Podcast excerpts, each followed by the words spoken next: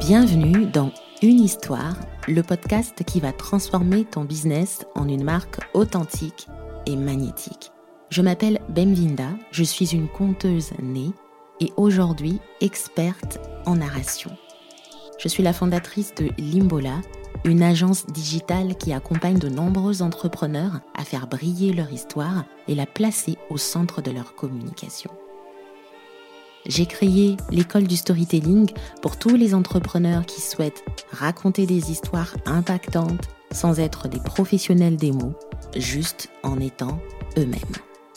Tu trouveras dans ce podcast des conseils pratiques, une pédagogie douce et simple qui va t'aider à maîtriser le storytelling, peu importe ton domaine d'expertise. Et si tu aimes les histoires exclusive, je te souhaite la bienvenue dans le podcast des confidences. Ce sont des entrepreneurs qui viennent de tous les horizons, de différentes cultures, qui nous livrent des pépites jamais abordées ailleurs, et tout ça pour toi. Alors je t'invite à t'abonner et me laisser 5 étoiles sur ta plateforme d'écoute préférée. C'est l'heure de t'asseoir, te détendre et d'appuyer sur play.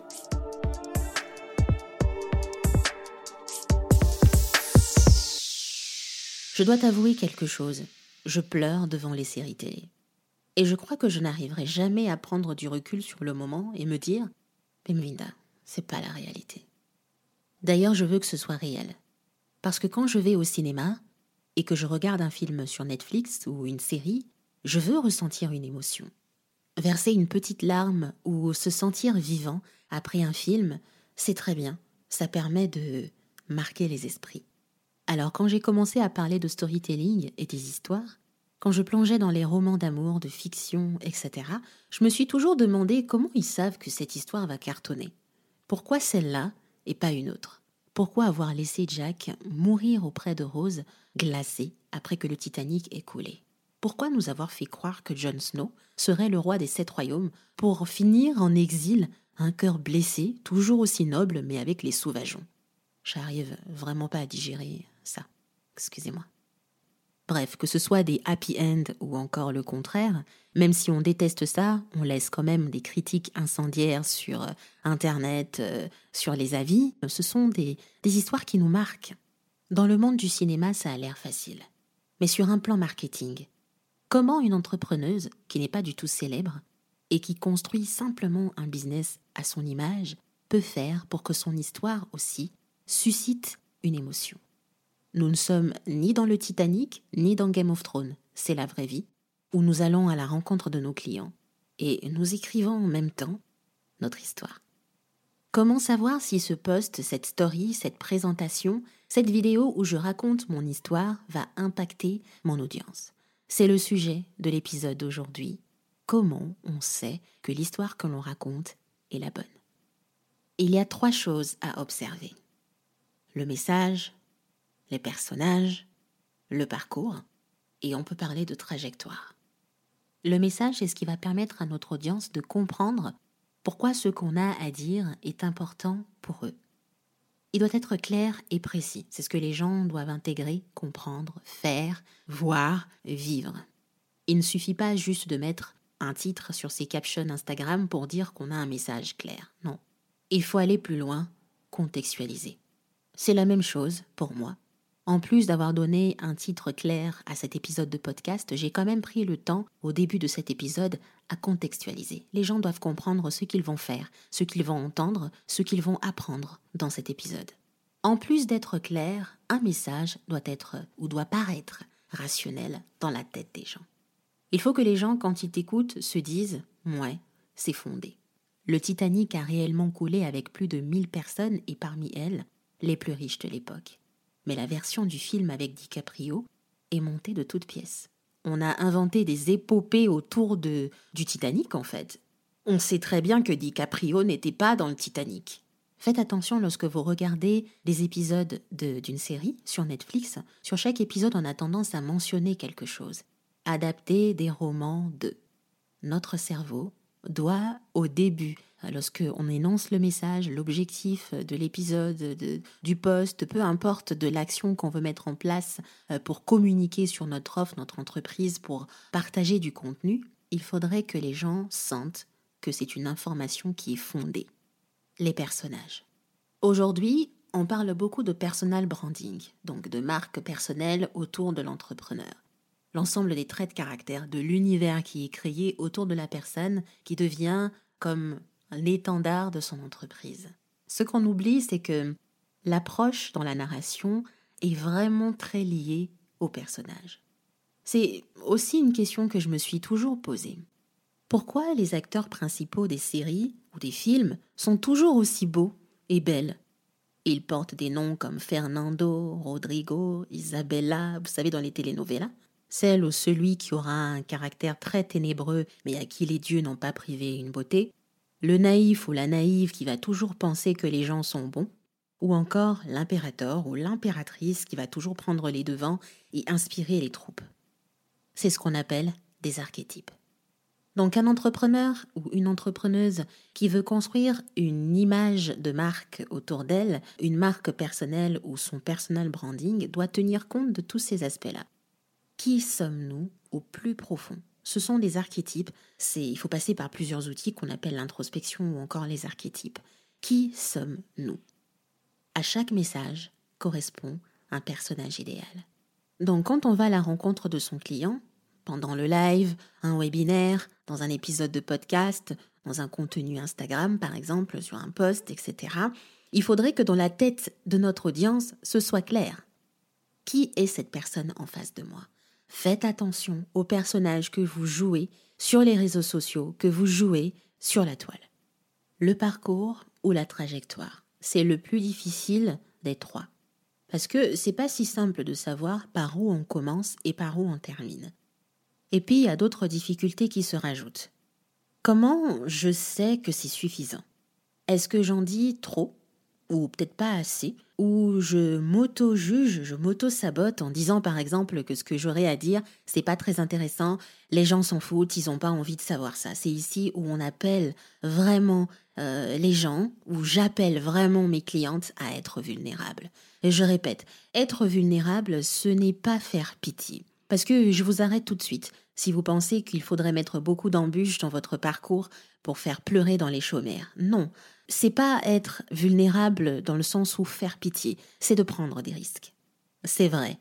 Tout le monde ne va pas accrocher à votre histoire, mais ça ne veut pas dire que vous ne devez pas la raconter. Qui ne tente rien n'a rien du tout. Pour avoir une bonne trajectoire, ça demande un peu de technique. Mais ça ne veut pas dire que c'est impossible. Dans l'école de storytelling, je propose plusieurs méthodes pour structurer son histoire.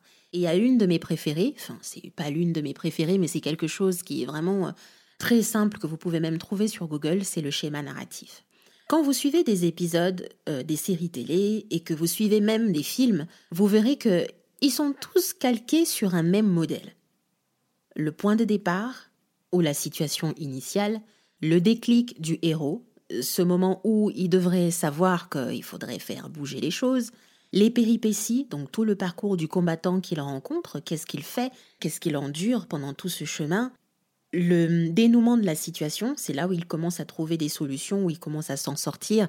Et souvent, c'est l'endroit où il reprend confiance en lui, euh, il, euh, il se redécouvre, etc.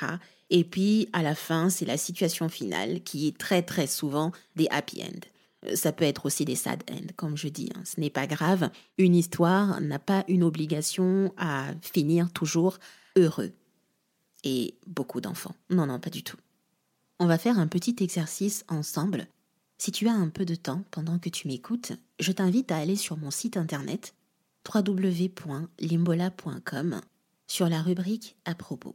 J'aimerais te montrer pas à pas comment j'ai utilisé le schéma narratif pour pouvoir écrire mon histoire sur ma page à propos et encore, bah, ne pas aller dans tous les sens, rester très focus sur le message que j'ai à délivrer et avoir une bonne trajectoire. Je savais exactement par où je commence et par où je termine.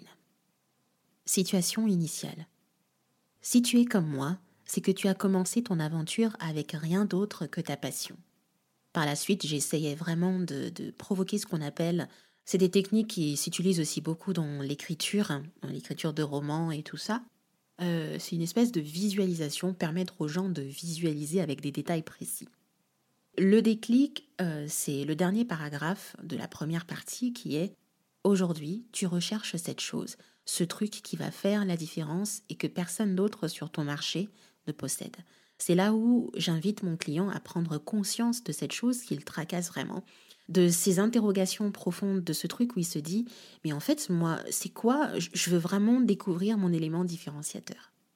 J'ai également parlé euh, des péripéties, ces difficultés que mon client peut rencontrer parce que je les ai rencontrées aussi dans le paragraphe 3, où je disais que tu as peut-être décidé de ne plus en parler. À quoi bon?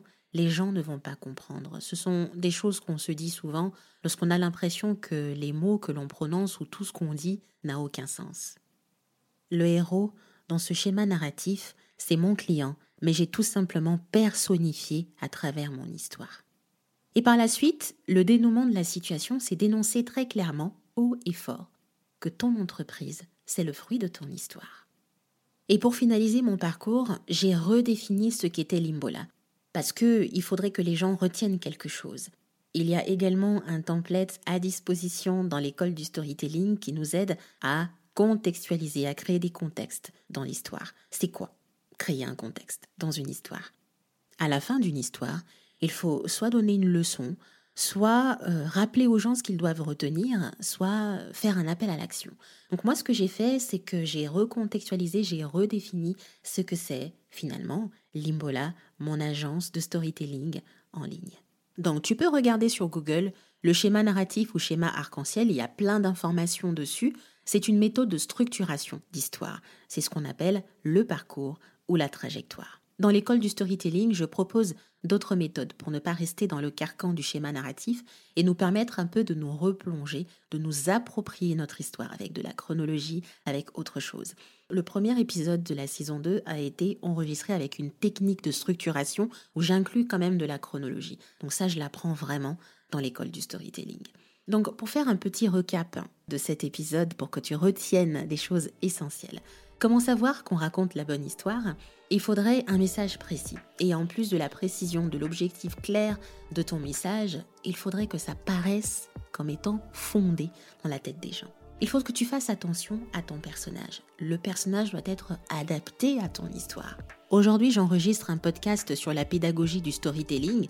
Je ne vais pas parler comme une conteuse. Je vais parler comme une stratège en narration. Je vais mettre ma casquette de stratège, tout simplement. À chaque message correspond un personnage. Troisième chose que tu dois retenir, c'est avoir une bonne trajectoire. Structurer son histoire permet aux gens de savoir par où tu commences et par où tu termines, à toi et aux gens hein, en plus, pour que tu n'ailles pas dans tous les sens, que tu restes concentré sur le message que tu as à délivrer et que les gens comprennent ce que tu as à dire. Je sais que les trois éléments ne suffisent pas totalement pour que notre histoire puisse être impactante parce qu'il y a plein de choses qu'on met dans, hein, dans le fait de raconter. Mais de préparer ces éléments-là, c'est vraiment une très bonne base pour arriver à créer quelque chose de concret, de quelque chose de consistant. Parce que au-delà de ça, il y a le ton de la voix, il y a les intonations, surtout quand on parle, quand on écrit, il y a ce petit plus, euh, c'est ce que j'appelle le ton de marque. Bien entendu, ce sont des choses qu'on va apprendre au fur et à mesure. Mais impacter les gens se fait par le fait que notre cerveau capte les informations, envoie des signaux à notre cœur, notre cœur qui bat, qui tombe amoureux, notre cœur qui adopte les choses sans pour autant forcer. Il ne sait pas pourquoi, mais il aime. Et c'est comme ça. Et c'est tout. Je te laisse avec ces éléments de réflexion pour que tu vois un peu où tu en es dans ton business aujourd'hui. Est-ce que tu as des messages qui sont assez euh, clairs pour ton audience? Est-ce que ton personnage est hum, incarné? Dans ta marque Est-ce que tu incarnes ton personnage? Et quand je dis ton personnage, ta personnalité profonde. Est-ce que quand tu racontes ton histoire, c'est assez structuré? On arrive à te comprendre. Tu arrives à savoir par où tu commences et par où tu termines. Sur les notes descriptives de cet épisode, je t'ai remis les points essentiels de ce cours d'aujourd'hui. Et si tu veux en savoir plus sur l'école de storytelling, je te donne rendez-vous sur mon site internet www.limbola.com dans la rubrique L'école du storytelling. Merci à toi d'avoir écouté cet épisode jusqu'au bout et j'espère sincèrement qu'il t'a apporté beaucoup de valeur. Si tu l'as apprécié, partage autour de toi. En attendant, je te souhaite une belle journée et à très bientôt pour de nouveaux contenus autour du storytelling et du leadership, mais aussi de nouvelles histoires.